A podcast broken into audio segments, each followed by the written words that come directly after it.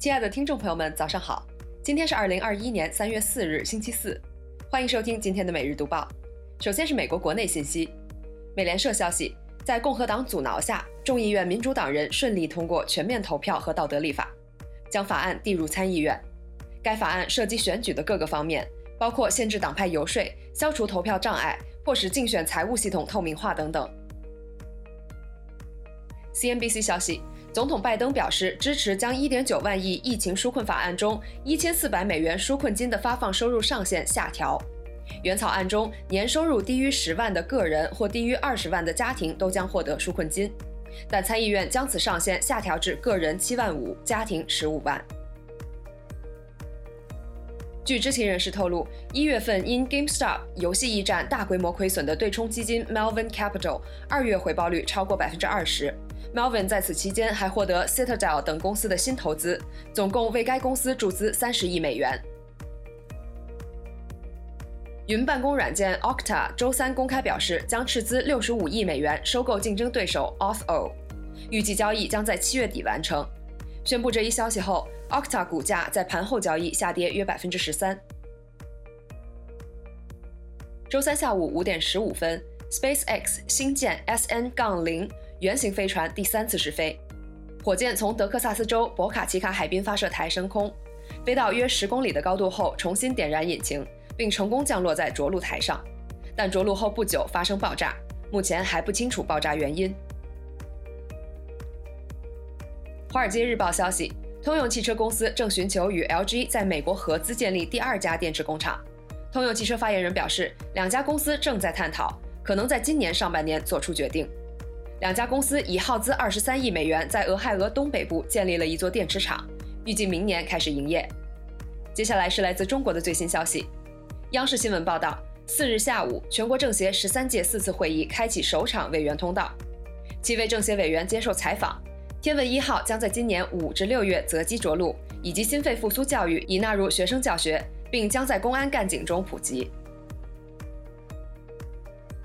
澎湃新闻报道。两会期间，农工党中央将提交关于完善住房制度的提案。提案建议抓紧研究制定房产税和空置税，提高多套住房持有成本，降低住房商品属性，减少投机空间。浙江省公安厅日前发布十五项帮助老年人措施，提出办事大厅要开设老年人优先服务专窗，不得以未预约为由拒绝办理业务，不得拒绝现金支付。对忘记携带证件的老年人，采用刷脸认证，共享后台身份信息，实现无证也能办事。杭州市住保房管局发布关于进一步规范房地产市场秩序的通知，明确指出，参与杭州市限购范围内住房司法拍卖的竞拍人需符合杭州市住房限购政策，这意味着杭州法拍房正式进入限购，政策于发布当天生效。新华社消息，浙江大学与之江实验室科研团队通过三年研发，制造出能在万米深海接受操控的仿生深海软体机器人。研究成果四日在《自然》杂志发表。软体机器人由智能软材料制成，重量轻，结构简单，没有噪音，大大降低深海探测的难度和成本。四日沪深股指全线下跌，上证综指跌百分之二点零五，收报三千五百零三点四九点。深证成指跌百分之三点四六，收报一万四千四百一十六点零六点；创业板指跌百分之四点八七，收报两千八百五十一点八四点；中小板指跌百分之三点五七，收报九千七百点二八点。快充概念、胎压监测、HIT 电池跌幅均超过百分之六。最后，我们来看看国际方面。新华社消息，意大利卫生部发出警告，率先在英国发现的变异新冠病毒正在意大利学龄儿童中传播。据介绍，这种变异新冠病毒传染性更强，已显示出在最年幼群体中的流行趋势。近几周新增确诊病例中，年轻人比老年人多，与疫情爆发最初的情况相反。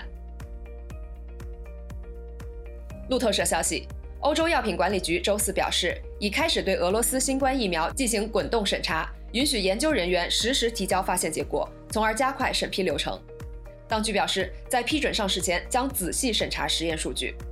在一月份，匈牙利已率先成为首个批准俄罗斯新冠疫苗紧急使用的欧盟国家。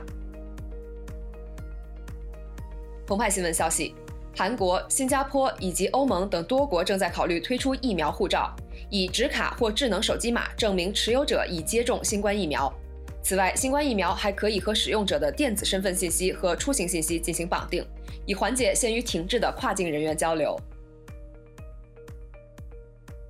环球网消息，世卫组织四日表示，欧洲新增新冠确诊病例数在连续六周下降后又开始回升。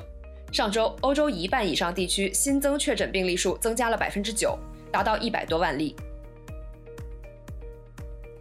日本媒体发布数据指出，二零一九年日本人平均工资仅为三万八千六百一十七美元，低于韩国的四万两千二百八十五美元，而美国、德国的平均工资分别为六万五千八百三十六美元和五万三千六百八十三美元。近年来，日本平均工资一直增长缓慢，但物价却一路上涨。买车已成为了一种奢侈，预计日本人到国外打工这一现象将变得越来越普遍。CNBC 消息，欧佩克及其合作伙伴将于伦敦时间周四下午一点开始视频会议，讨论疫情期间下一阶段的生产政策。会后将举行新闻发布会。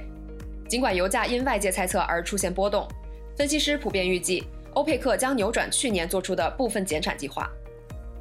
以上就是今天为您精选的读报内容。感谢您的收听，我们明天同一时间不见不散。